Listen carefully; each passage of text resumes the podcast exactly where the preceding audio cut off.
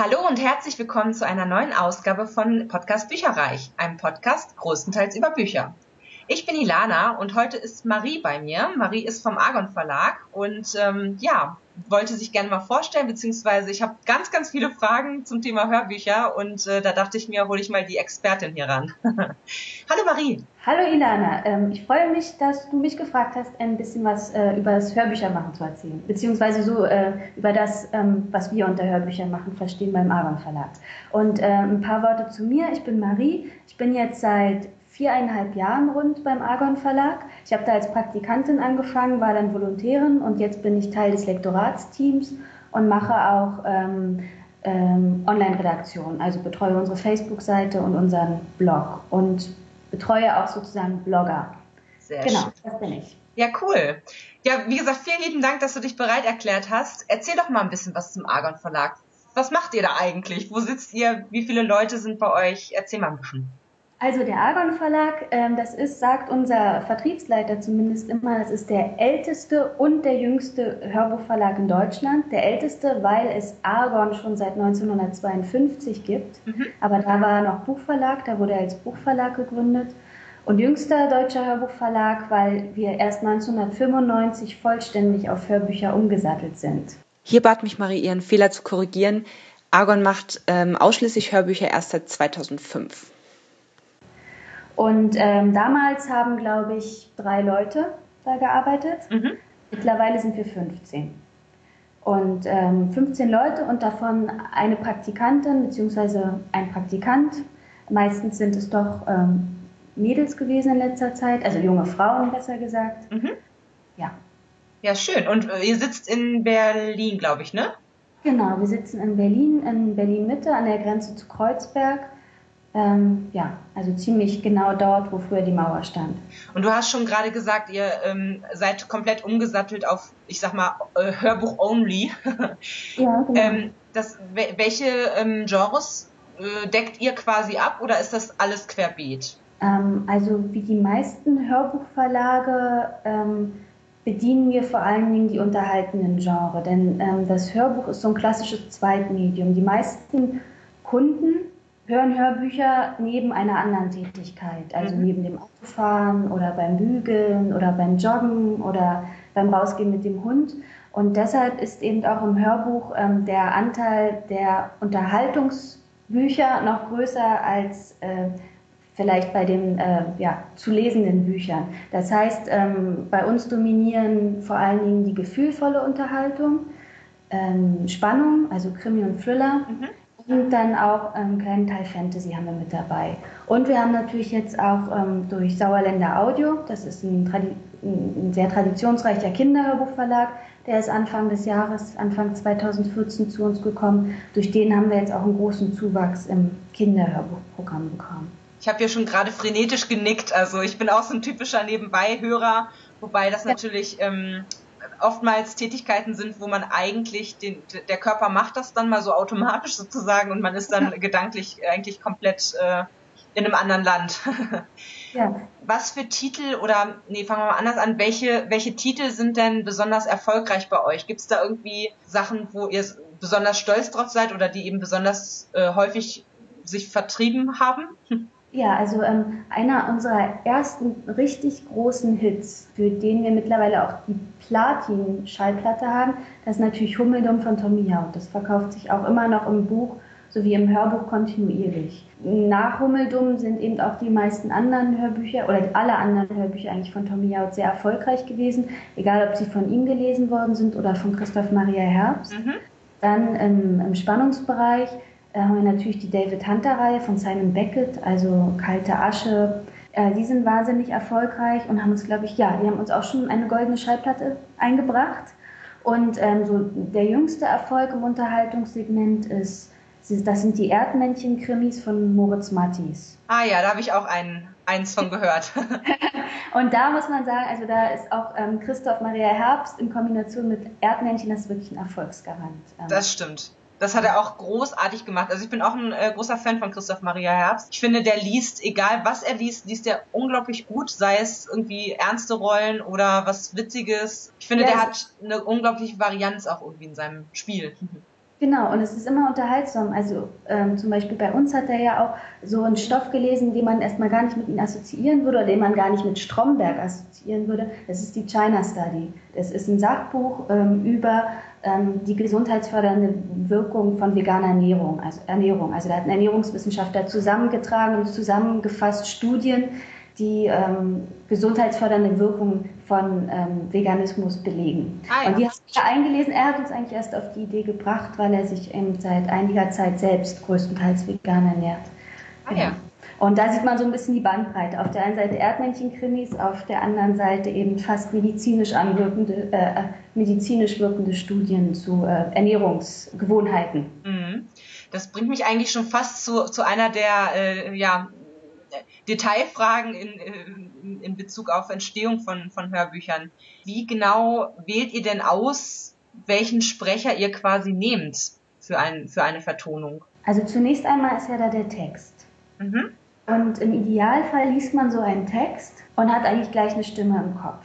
Mhm. Oder wenn man diese Stimme nicht gleich im Kopf hat, dann guckt man sich den Text genau an. Wer erzählt denn da? Ähm, wird, das, wird der Text aus der Sicht einer, einer Figur erzählt? ähm, wird sogar aus der Ich-Perspektive vielleicht erzählt. Ist dann ein Mann, ist es eine Frau, wie alt?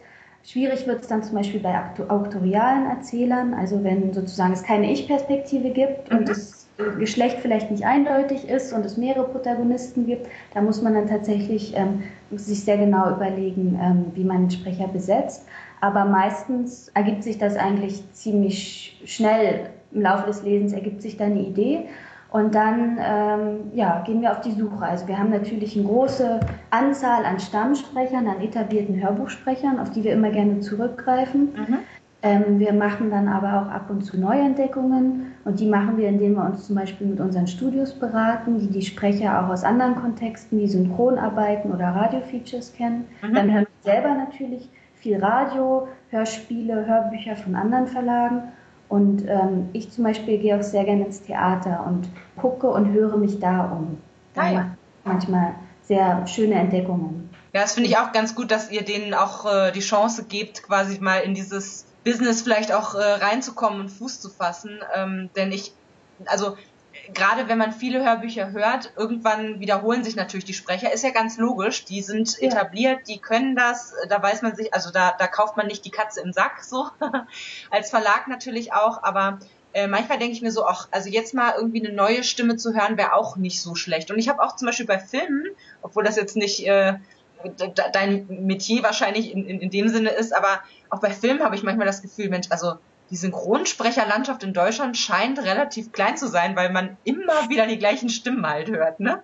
So. Ja, ja, das stimmt, das stimmt schon. Aber äh, mir geht es auch manchmal so tatsächlich in Serien, dass ich denke so, ah, das ist doch der, äh, keine Ahnung, der Simon Jäger. Und dann ist er das gar nicht, weil es eben trotzdem immer noch sehr viele gibt, die vielleicht so ähnlich klingen können und so. Mhm. Also da muss man manchmal, also habe ich auch oft schon falsch gelegen. Okay. Genau. Aber ähm, vielleicht nochmal von vorne sozusagen, wie, wie genau ist denn das? Also wie kommt es dazu, dass es werden ja nicht alle Hörbücher, du hast äh, andersrum, es werden ja nicht alle Bücher, die, jemals erscheinen, werden ja als Hörbuch äh, vertont. Ist ja ganz logisch.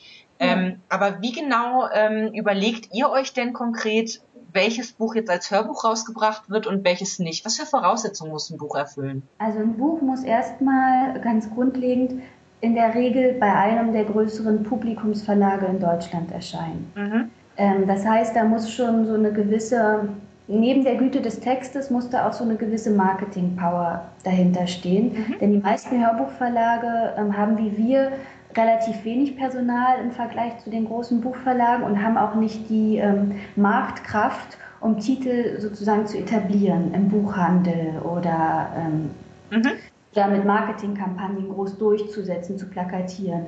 Und äh, natürlich, äh, wenn es dann heißt, hier der neue große Thriller von dem und dem großen Publikumsverlag, dann ist es natürlich schon mal interessant, weil man weiß, die werden alles dafür tun, dass sich das Buch verkauft und das wird natürlich das Hörbuch mitziehen. So. Mhm. Das ist erstmal die ganz rationale Seite. Ja. Dann muss uns aber natürlich der Text auch überzeugen. Also wir machen jetzt nicht ein Angebot für einen Text, nur weil der Buchverlag meint, das ist der Titel der Saison. Der Titel muss für uns auch im Hörbuch funktionieren. Mhm. Das heißt, er muss ähm, relativ äh, leicht zu verfolgen sein, es gibt halt Stoffe, auch Thriller, die sind so verschachtelt und verkastelt, ähm, dass die schwierig im Hörbuch umsetzbar sind. Ähm, da gab es auch schon Fälle, wo wir gesagt haben, nee, das können wir nicht machen. Das, ähm, das ist mit einem Hörbuch nicht zu leisten, selbst wenn man vier, fünf Stimmen einsetzt. Mhm. Natürlich die Spitzentitel so sind erstmal per se interessant für uns, dann natürlich auch äh, ist das spannend? Ist das unterhaltsam? Egal in welcher Hinsicht unterhaltsam, ähm, eignet es sich zu einer komischen Umsetzung oder zu einer spannenden Umsetzung. Und dann gibt es aber auch natürlich noch Titel ähm, von kleineren Buchverlagen,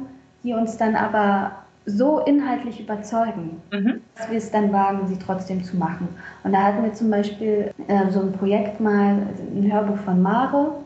Mare ist so ein klein, ähm, eher mittelständischer Verlag. Ähm, ja. Und das Buch, also ein sehr schöner, gefühlvoller Roman, eiskaltes, jetzt muss ich mal kurz überlegen. ja, ja, ich kenne das auch. Ähm, Blaue See, genau. Und da waren halt einfach zwei Leute, es war vor meiner Zeit, aber äh, meine Kolleginnen schwärmen heute noch von dem Tag, als ihnen dieser Roman vorgelegt wurde.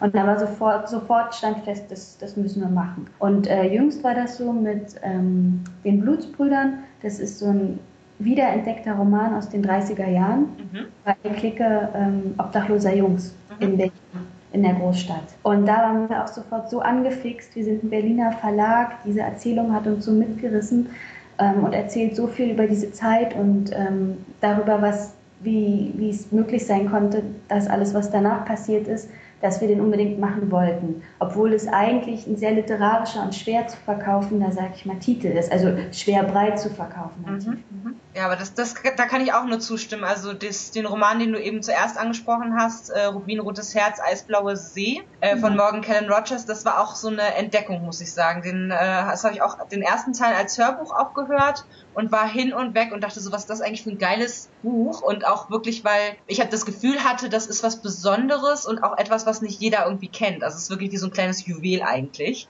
Und genau. ich fand ehrlich gesagt die Sprecherin großartig. Ist auch eine Sprecherin gewesen, die eigentlich, ich hatte die vorher noch nie was anderes sprechen hören. Mhm. Und die hat für mich auch wirklich, ich sag mal so, würde ich die Stimme jetzt in einem anderen Hörbuch nochmal hören, das, das hätte sofort ähm, die, diesen Charakter, der das Ganze in der Echtperspektive erzählt, wieder für mich. Sofort. Ja, also deshalb ist uns dieses Hörbuch auch so wahnsinnig ans Herz gewachsen, denn mit diesem Hörbuch haben wir Luise Helm entdeckt ja. uns. Das war ihr erstes großes Hörbuch und seitdem ähm, ähm, am liebsten würden wir irgendwie die Hälfte aller Titel, die wir machen, glaube ich, mit ihr besetzen. äh, es geht natürlich nicht und es soll natürlich auch nicht so sein, aber ähm, genau, also das ist, also war für uns äh, in jeglicher Hinsicht ein Glücksfall. Ja. Ich fand das richtig cool. Die Sprecherin, ähm, äh, es gab ja dann für mich überraschend, ehrlich gesagt, noch einen Nachfolger von dem Buch. Genau. Was ich im Laufe dieses Jahres auch gelesen habe. Ich hatte das bei Lovely Books in einer ähm, Leserunde mhm. sozusagen gewonnen und äh, habe das wieder mit großem Vergnügen gehört, fand ich richtig toll. Und ich muss sagen, ich habe dann hinterher auch mal so ein bisschen bei euch auf der Seite geguckt, die ich auch sehr, sehr gut finde, auf eurer Homepage. Und äh, da gibt's unter anderem auch ein Video, was ihr auf YouTube hochgeladen habt, wo ähm, ja, sie in Action gezeigt wird, aber gleichzeitig auch so ein kleines Interview mit ihr gemacht wird. Und ja. das fand ich wiederum richtig interessant, weil ich finde, man hat, ich glaube, sie macht das total unbewusst und, und, und von sich aus sozusagen. Aber sobald sie dieses Buch vorliest, hat ihre Stimme eine ganz andere Klangfarbe, als sie normalerweise redet, fand ich. Also das fand ich richtig, richtig toll, weil, ähm, ja, weiß ich nicht, weil das, das nochmal was Besonderes sozusagen ist, ne? Weil diese bestimmte ich Stimme... Sie nimmt dann eine ganz bestimmte Haltung an, ja. Wenn, sie, wenn sie so ein Buch liest. Das stimmt schon, ja. Ja, also ganz toll, fand ich richtig klasse. Dann kann man immer nicht glauben, wenn man im Kino sitzt und Scarlett Johansson hört, dann denkt man so, ach, das ist doch auch die Luise. Ja. Aber es sehr spät ein, weil sie dann da viel lasziver nochmal klingt, als man sie so aus den Hörbüchern kennt. Ach stimmt, das macht die ja auch. Ja, ja, ja, jetzt wo du es sagst. also ich muss ja sagen, meine liebste Synchronsprecherin im Film und Fernsehen ist Ulrike Stürzbecher. Die ist unter anderem von Grey's Anatomy die Meredith oder auch äh, in Titanic die Kate Winslet ist die Stammsprecherin von. Und okay. die macht das, die, die ist richtig klasse, finde ich. Ja, ich glaube, die habe ich noch nie bewusst gehört. Muss ich mir gleich mal, mhm die Liste setzen. Genau, die, die lohnt sich. Wie genau ist denn das, wenn ihr jetzt ein äh, Buch ausgewählt habt, also einen Stoff, einen Grundstoff ausgewählt habt? Wann genau wird die Vertonung gekürzt und wann nicht? Weil ich persönlich muss sagen, ich höre viel lieber natürlich Hörbücher, die ungekürzt sind, weil ich dann bei gekürzten eher das Gefühl habe, ähm, a, ich verpasse was und b, das ist so ein bisschen wie geschummelt, sage ich jetzt mal. Ne? Also ähm, gerade dadurch, dass ich viel bei so ähm, also oder auch die, die Hörbücher, die ich höre, auch als vollständige Bücher sozusagen in meine Lesestatistik mit Seitenanzahl und sowas vom, vom, vom normalen Buch äh, eintrage, ist das für mich immer so ein bisschen geschummelt. Ähm, wie genau überlegt ihr euch, ob das gekürzt wird oder nicht? Hm. Also ähm, das ist einfach eigentlich eine Kostenfrage. Mhm. Und eine Frage, wie viel möchte so ein durchschnittlicher Hörbuchhörer ausgeben? Die meisten Hörbuchhörer möchten natürlich und verständlicherweise nicht mehr für das Hörbuch ausgeben als für das Buch. Und meistens ist auch 20 Euro die absolute Schmerzgrenze. Mhm. Okay. Leider kann man kein Hörbuch mit 12 CDs ja. das 20 Euro kostet. Es würde um die 50 Euro kosten. Mhm. Und deshalb müssen manche Stoffe gekürzt werden. Dann gibt es wiederum aber auch Stoffe, ähm, das sind dann vor allen Dingen so Comedy-Unterhaltungsstoffe, wo ähm, dramaturgisch auch, also aus streng dramaturgischen Gründen gekürzt wird.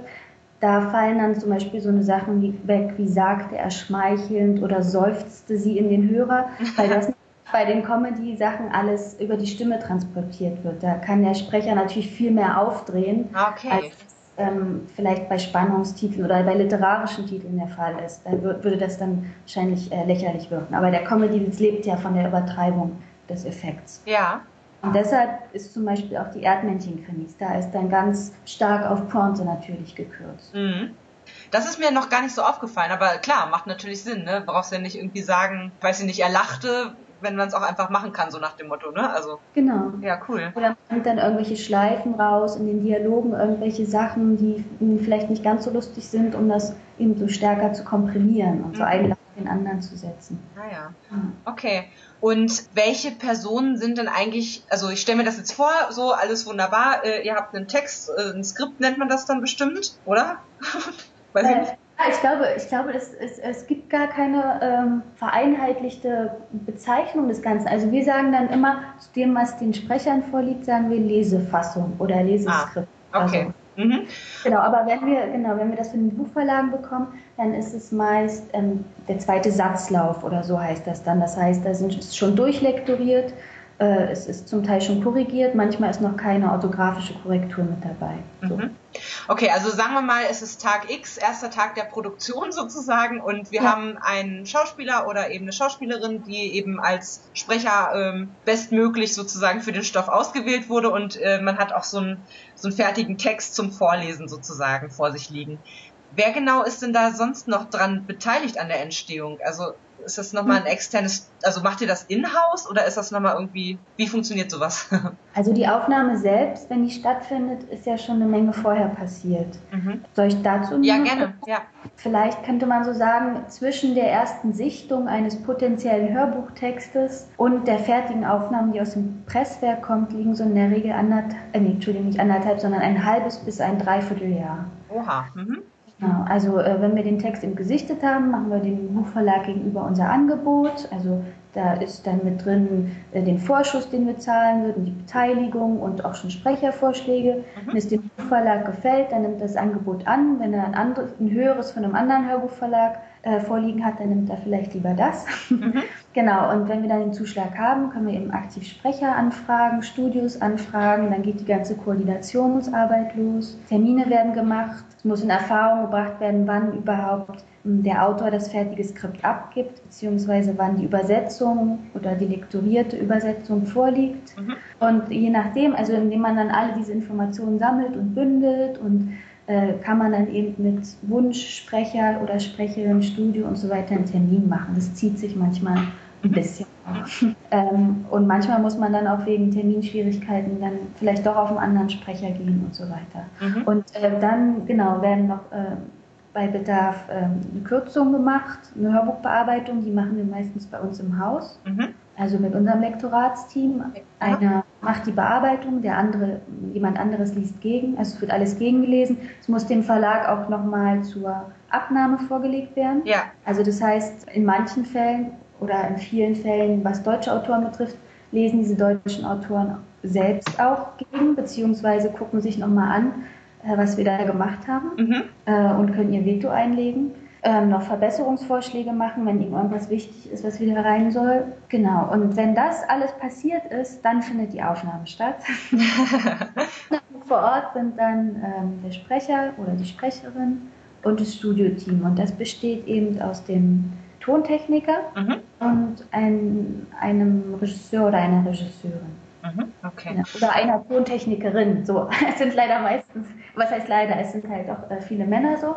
Äh, genau. genau. Aber könnte, sind auch Frauen mit dabei teilweise. Und wie kann ich mir das, also das ist wirklich eine Frage, die stelle ich mir schon echt lange. Wie kann ich mir das genau vorstellen? Ähm, wie viel Zeit veranschlagt man für, ich sag mal, ein, ein 8-Stunden-Hörbuch? Weil, also, bei im Film ist es ja häufig so, dass man vielleicht bei der, beim einen Take mal gleich in zwei Klappen durch ist, sage ich jetzt mal, und beim nächsten in 16 also wirklich ja. länger, länger dann braucht. Und beim Hörbuch wird es ja sicherlich stellenweise auch nicht anders sein. Aber gibt es so, so, eine Pi mal Daumen-Regel für wie, für, für wie viel ähm, Stunden fertiges Material oder gut gelesenes, gut geschauspielertes Material man wie viele Stunden Produktionszeit sozusagen investieren muss? Genau, also da gibt es schon so ähm, Orientierungswerte. Ähm, wir rechnen ja immer noch in CDs, obwohl der digitale Markt auf dem Vormarsch ist. Und wir sagen immer so, ähm, ein Profisprecher, der schon viele Hörbücher gemacht hat, der schafft in der Regel mit einem nicht allzu komplizierten Text zwei CDs am Tag. Das heißt ungefähr zweieinhalb Stunden fertiges Material würden dann da nach dem Schnitt rauskommen. Wow. Und ein Aufnahmetag ist auch je nach Sprecher, je nachdem wie lange die Stimme durchhält oder wie trainiert die Stimme ist, so 10 bis 17, 11 bis 17 Uhr. Aber das ist schon eher lang. Ich dachte gerade Stunden. oh, oh nein, nee, ich glaube, das, das wäre gar nicht gut für die Stimme. Da muss man auch immer. Ich glaube auch, das, das, das muss man, muss man ein bisschen gucken, ne? dass man irgendwann hört es sich halt auch nicht mehr schön an. Aber interessant. Also ähm, ich ja und das ähm, und bei bei Sprechern, die eben noch kein Hörbuch gemacht haben, für die das auch das erste Mal ist, die sich da erstmal reinfinden müssen, das Sprechen äh, ist nämlich auch eine ganz andere Sache als das auf der Bühne stehen oder am Film agieren. Ähm, viele haben dann da Probleme damit, dass sie sich nicht einfach so stark bewegen können, dass sie ihre Physis nicht ausnutzen können. Ja. Denn im Studio bewegen geht nicht, das hört man alles auf dem Mikro. Ah ja. Genau, das hört man alles rascheln und äh, wenn, wenn, also man muss eigentlich sehr gerade, sehr ähm, äh, gleichmäßig da sitzen bleiben, weil man sonst auch die Distanz zum Mikrofon, wenn die sich zu stark ändert, das ist auch unkontrollierbarer, leiser und lauter. Das kann man zwar dann alles auch noch in der Postproduktion ein bisschen ausgleichen, aber natürlich nicht so viel perfekt, wie wenn der Sprecher ganz gerade und diszipliniert da sitzt. Genau. Und das ist der Grund dann, warum dann zum Beispiel Sprecher, die vielleicht das, das erste Mal machen, dann eben nur eine CD am Tag schaffen. Oder es kann auch mal vorkommen, bei literarischen Stoffen ist das so, da arbeitet man natürlich noch noch, noch länger am Ausdruck, da ist es manchmal schwieriger, äh, zu, die richtige Interpretation zu finden. Und da, kann's, äh, da ist es auch schon mal vorgekommen bei uns, dass dann ein ganzer Aufnahmetag einfach mal in die Tonne geklopft wurde. Ja, das aber das, kann ich mir total vorstellen, weil manche Sachen sind ja auch nicht einfach oder manche Sachen kann man ja unterschiedlich lesen. Beziehungsweise ja. bei manchen Sachen ist es ja auch so, kennst du das, wenn, wenn so bestimmte Bücher zu an, gerade bei so Thrillern oder so, ne? Zu Anfang ist der Kenntnisstand des Lesers noch bei null so, er mhm. weiß nicht, wer ist jetzt der Mörder oder wer ist jetzt äh, derjenige, der da irgendwie gefangen hält oder wie auch immer. Und mit der Zeit verändern sich ja quasi Gefühle der Protagonisten untereinander, je nachdem, welche, ja, wer da gerade verdächtigt wird vielleicht auch, ne? Ja. Oder unter wie viel Stress derjenige steht. Und ich glaube, äh, da muss man auch gucken, dass man zu Anfang des Buchs ganz anders liest als jetzt in der Mitte. Ja, stimmt, da muss auch eine bestimmte Dynamik rein. Aber trotzdem muss, äh, genau, der, trotzdem muss, und dafür ist der Regisseur dann da, muss darauf achten, dass natürlich die Figuren äh, nicht zu sehr sich dann von vom Anfang entfernen, also dass sie trotzdem wiedererkennbar bleiben. Mhm. Was ich mir aber wirklich mal wünschen würde, wäre äh, Outtakes. Also ich könnte mir schon vorstellen, dass da einiges irgendwie auf dem Boden des Schnittraums liegen bleibt, was eigentlich vielleicht so im, im Nachgang mal ganz witzig wäre. Du ja, das wünsche ich mir auch immer so für meine, äh, für meine Online-Redaktion und für Facebook und sowas, weil ich ja. das auch mal lustig finde. Und aber letztlich kommt so oft was Lustiges nicht bei raus. Ich habe zum letzten ich habe letztens zum Beispiel ähm, ein paar Outtakes bekommen von einer Aufnahme und die Versprecher an sich waren lustig, aber der Sprecher hat dann ganz diszipliniert einfach weitergelesen. Also dieses, diese, ähm, dieses verrückte Lachen oder so, das, glaube ich, auch äh, genauso selten im Studio wie im richtigen Leben. Oh. Aber ähm, es, gibt, es gibt was Nettes. Äh, der Stefan Kaminski ist immer gut für so eine Sachen. Da gibt es auf unserer Soundcloud-Seite von Argon einen kleinen Outtake aus den Rattenabenteuer von Elliot und Isabella. Da äh, macht er eine ganze Inselbäckerei nach und probiert alle, Akt, äh, alle Dialekte durch, von Sächsisch bis, Ach, cool. bis Norddeutsch. Äh, das ist ganz nett. Das werde ich mir auf jeden Fall mal angucken. Aber ihr seid ja dann echt auf äh, vielen Plattformen, muss man sagen. Also ähm, ist das auch ein Stück weit euer Vertriebs- bzw. ja, Marketing äh, Strategie sozusagen, weil du sagtest gerade auf Soundcloud seid ihr. Ähm, ich hatte schon erwähnt, YouTube hatte ich auf jeden Fall gesehen. Bei Spotify seid ihr, glaube ich, auch. Das ist ja, sind ja schon einige Kanäle sozusagen, ne? Also ähm, natürlich versuchen wir mit ähm, YouTube und Facebook oder am Anfang war eben die Idee da, damit vielleicht erstens Menschen zu erreichen, die noch gar nicht wissen, dass sie Hörbuchhörer sind. Mhm. Und es ist natürlich auch Teil ähm, unserer Marke. Wir wollen einfach überall für Interessierte und schon Hörbuchbegeisterte ansprechbar sein. Mhm. Überall Ideen aufnehmen und äh, Anregungen und äh, ja, für Fragen einfach da sein. Ja, nee, finde ich super, weil wie gesagt, man kann echt viele Schmankerl eigentlich auch bei euch finden. Das ist äh, klasse. Also ich finde es gut. Wie genau ist denn das äh, allgemein? Also wenn ihr dann ein Hörbuch fertig produziert habt, was sind dann so die nächsten Schritte? Also wenn das fertig eingesprochen ist vom Sprecher, dann beginnt die Postproduktion. Das heißt, da wird noch viel rausgeschnitten, also alle Versprecher und alle da, wo nochmal angesetzt wurde. Die Schmatzer werden zum Teil rausgeschnitten, zu starke Atmer. Mhm. Ähm, dann wird noch gemastert und dann hören wir das gegen, wenn die mhm. Produktion fertig ist. Also wir hören das nochmal komplett durch. Mhm. Aber teilweise auch mit Text, um sicher zu gehen, dass dann da nichts fehlt. Und dann, ja, dann werden in, gegebenenfalls Korrekturen noch gemacht. Mhm. Und dann geht es ins Presswerk. Und kommt es dann auch mal vor, dass nochmal nachvertont werden muss? Oder eher selten? Ich überlege gerade, ob ich ein konkretes Beispiel weiß. Also einmal, da mussten wir das machen, weil, ich kann jetzt leider nicht mehr das Hörbuch nennen, nicht schlimm. Das habe ich leider vergessen, aber äh, da, muss, da wurde ein Name falsch ausgesprochen, über das ganze Hörbuch hinweg. Ups. War richtig böse, weil dann äh, der Sprecher diesen Namen einsprechen musste in verschiedenen Tonlagen und man das dann irgendwo überall reinfriemeln musste. Ach du lieber und Himmel. So richtig ideal war die Lösung leider nicht, weil man das dann natürlich immer leicht hört, wenn man ähm, nochmal später was aufnimmt und reinschneidet. Genau. Aber ähm, das passiert so gut wie gar nicht. Oder wenn dann mal eine Stelle betroffen ist, dann gucken wir eher, wie wir das anders lösen können. Mhm. Zum Beispiel, indem wir vielleicht ähm, was aus einer anderen Stelle im gleichen Hörbuch da reinschneiden. Mhm. Oder so. Das gab es auch mal. Ja. Genau. Das zum Beispiel, wir hatten zum Beispiel mal den Fall, dass in einem Hörbuch ein Name auf zwei verschiedene Arten ausgesprochen wurde. Mhm. Oder beziehungsweise an einer Stelle nur wurde er irgendwie anders ausgesprochen, weil da alle Beteiligten nicht aufgepasst hatten und da haben wir das dann halt irgendwo an einer anderen Stelle isoliert rausgeschnitten und da wieder rein. Sehr gut, aber zum Glück, das kann man ja relativ schnell fixen, aber wenn es das ganze Hörbuch ja. über, uiuiui.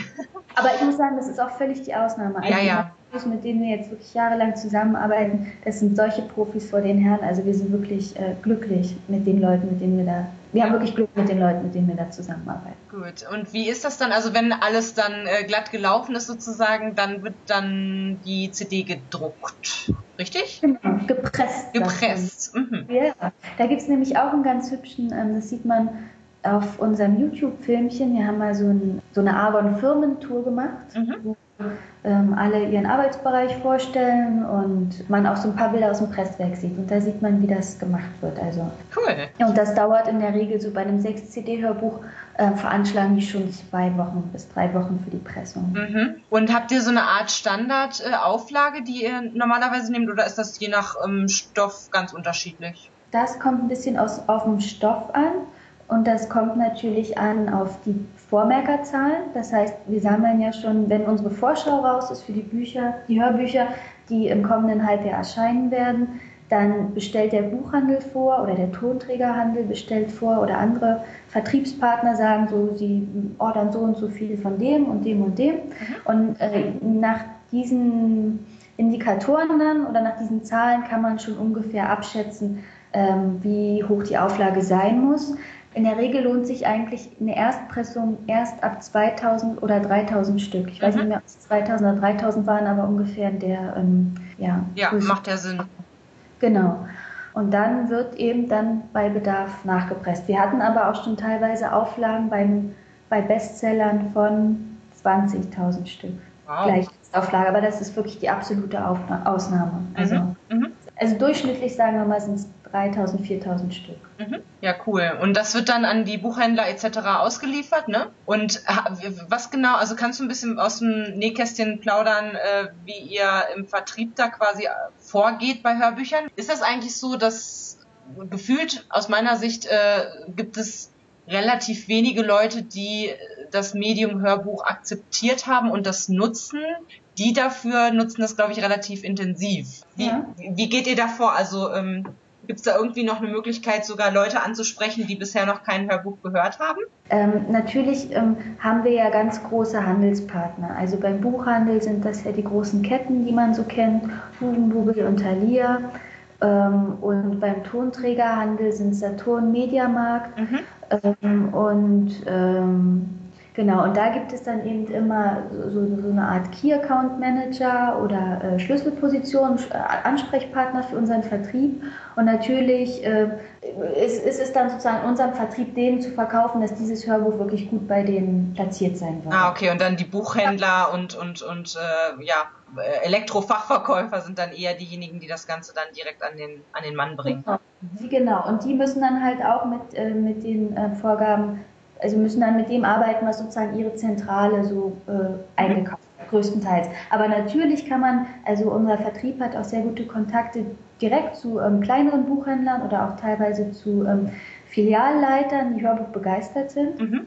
Natürlich ähm, haben die auch dann die Möglichkeit, direkt zu bestellen oder direkt ihren Kunden zu empfehlen. Ja. Ne? Wenn unsere Verkaufsleiterin Franziska Wesener wieder eine Buchhändlerin, weiß ich nicht, bei Thalia Osnabrück begeistern konnte für ein ganz bestimmtes Hörbuch, ähm, dann wird die das natürlich auch ihren Kunden weitergeben. Ja, das genau. ist ja bei Bloggern im Prinzip auch nicht, nicht äh, anders. Also äh, gerade im, im Buchbereich ist ja Empfehlungs, in Anführungsstrichen, Marketing auch total wichtig, weil ganz ehrlich, ich selber weiß auch, wenn ich jemanden kenne, der einen ähnlichen Geschmack hat oder aber meinen Geschmack extrem gut trifft bei Sachen, die er mir empfiehlt, ausleiht, schenkt oder wie auch immer, mhm dem vertraue ich natürlich. Und da, dem vertraue ich dann auch manchmal bei Sachen, die ich mir selber vielleicht nicht unbedingt gekauft hätte, äh, mhm. so weit, dass ich das dann eben doch tue. Insofern, ähm, klar, macht absolut Sinn. Genau, und eben die Kunst des Vertriebs oder ähm, des Verkaufs, und ich finde, die beherrschen meine Kollegen wirklich gut, muss ich sie mal loben.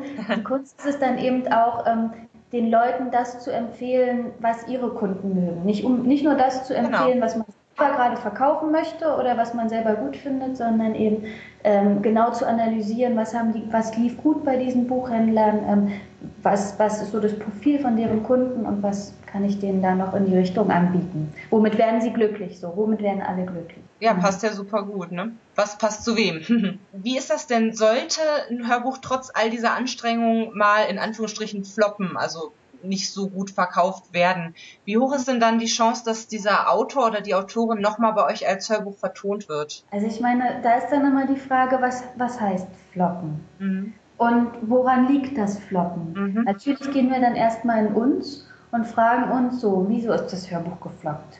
Dann gucken wir mal, wie hat sich denn das Buch verkauft? Gibt es da eine Korrelation?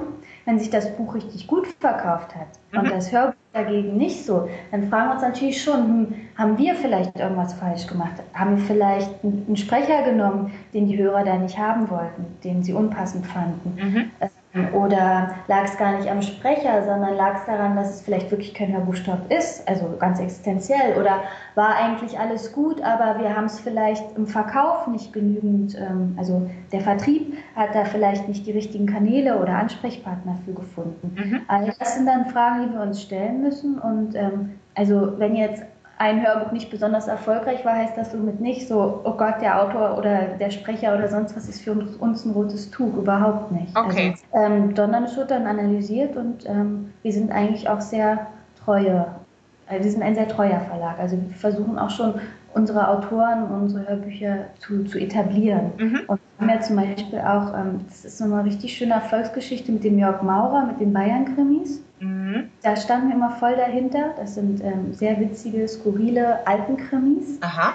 Äh, der sehr besonderen Art mit vielen Exkursen.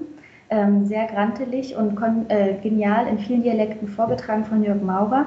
Und es ist sowas, das lief erstmal ja fast nur in Bayern. Mhm. Und wir fanden das aber von Anfang an klasse und standen immer dahinter und das hat sich mittlerweile zu einer richtigen Erfolgsgeschichte gemausert. Also ich glaube, vom mittlerweile fünften Hörbuch verkaufen wir doppelt so viel, wie wir im ersten Jahr eigentlich vom ersten verkaufen. Mhm. Da lohnt es sich dann manchmal total am Ball zu bleiben, ne? wenn man überzeugt ist von dem Stoff. Ja.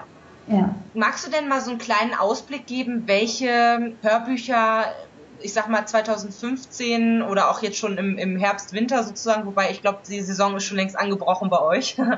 Äh, insofern vielleicht für 2015, ähm, welche Titel oder Fortsetzungen da ähm, erscheinen werden, die ihr schön ausplaudern dürft. Oh Gott, das hatte ich befürchtet. Ich, hab, ich wollte mir noch zwei Vorschauen einstecken.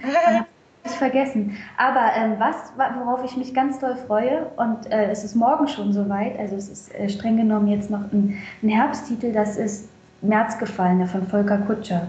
Das Aha. ist auch so ein Autor, den wir seit, ja, das ist jetzt das fünfte Hörbuch, also dem wir seit fünf Hörbüchern die Treue halten, der Berlin-Krimis schreibt, die in Ende der 20er, Anfang der 30er Jahre spielen. Mhm. Und Hintergrund bildet eben äh, das langsame Ende der Weimarer Republik und der Aufstieg der Nazis. Mhm. genau, und das, ähm, ja, und darauf freue ich mich sehr, weil es jetzt ähm, wirklich ans Eingemachte geht, denn ähm, Thema oder Hintergrund, nicht Thema, ist der Reichstagsbrand. Ah, ja. Und die Kollegen von Gerion Rath, die langsam alle abgesägt werden, weil sie nicht äh, opportun genug sind, mhm. beziehungsweise gefördert werden, weil sie die richtige Ideologie haben. Ähm, genau, das ist eine spannende Geschichte, ähm, so ein richtiges Epos, das jetzt auch im Sommer 2015 verfilmt würden, werden wird. Oh. von Tom Tikva. Ja, in einer riesigen äh, riesig angelegten Serie, die zwölf Folgen umfassen soll. Genau, also äh, da stehen wir schon alle Kopf, da freuen wir uns sehr drauf. Und aber erstmal freuen wir uns jetzt auf diesen nächsten Band Märzgefallene. Und dann natürlich im nächsten Frühjahr gibt es einen neuen Erdmännchen-Krimi. Yeah!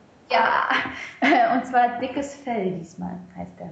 Cool. Das ist die wievielte mittlerweile? Der vierte, oder? Ah, ich glaube, es ist der vierte. Er hat äh, ausgefressen, Vollspeed und dumm gelaufen. Ja. Und jetzt dickes Fell. Genau, ja, der vierte. Ja, cool. Ja, da werden sich bestimmt ganz, ganz viele drüber freuen. Genau. Es gibt auch Familien, es, es gibt auch, wir haben auch schon Mails bekommen von Familien, die das äh, ähm, auf der Fahrt in den Urlaub gehört mhm. haben. Ja, das ist auf jeden Fall etwas, was ich auch schon gehört habe, gerade auch von Leuten, die eigentlich normalerweise nicht unbedingt Hörbücher hören. Ähm, ich hatte neulich ein Gespräch, ich weiß gar nicht mehr mit wem genau, aber es war doch genau mit einer Kollegin. Und die sagte irgendwann so, also wir kennen uns noch nicht so lange, ehrlich gesagt, und äh, wir hatten Mittagessen zusammen und dann sagte sie, oder fing sie dann auch irgendwie zu, an zu erzählen, was sie denn so liest und so. Und sagte dann auch, dass sie ganz selten Hörbuch hört, außer wenn sie mit ihrem Freund in den Urlaub fährt. Dann machen die, suchen sie sich vorher eins aus und dann äh, ne, wird das schön gehört und dann, ja, freuen die sich da ja. immer drüber. Es ist dann auch etwas, was so eine Art Ritual ist und das dann den Urlaub auch einläutet irgendwie. Das finde ich ganz schön. Ja, das ist so ein Klassiker, ne? Und man muss sich nicht über irgendwie Musik streiten oder so. Ja, genau. Ich glaube nur, wenn man, äh, weiß ich nicht, bis ganz nach Italien mit dem Auto durchfährt, dann äh, wird man sicherlich irgendwann, äh, ne, Overload haben und nicht mehr können, aber ich dann nimmt man sich so eine schöne Tanja Kinkel mit zwölf CDs mit. genau, und hat die ganze Zeit was zu tun, ne? Genau.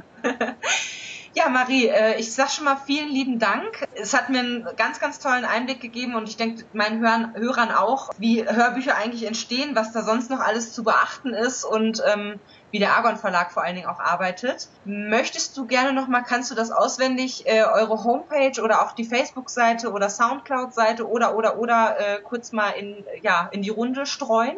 Ähm, das ist eigentlich immer alles ganz einfach. Und zwar unsere Seite ist argon-verlag.de. Mhm. Äh, bei Facebook auch facebook.com slash argonverlag und Soundcloud slash argonverlag war alles noch nicht besetzt. Sehr gut. Wir sind überall eigentlich als, als Argon Verlag präsent, auch auf, auch auf, doch auf YouTube, YouTube auch, ja. Oder ja. Argon Hörbuch. Aber das, das findet man, glaube ich. Ja, und wenn es noch irgendwelche Fragen gibt, die sich im Nachhinein ergeben, dann können ja deine Hörer gerne dir schreiben und du leitest es mir weiter oder sie schreiben mir direkt, wie auch immer. Sehr gerne, machen wir so. Gut, dann äh, vielen lieben Dank für deinen Besuch. Mach's gut, vielen Dank. Tschüss. Ja, vielen Dank, Ilana. Bis bald. Tschüss.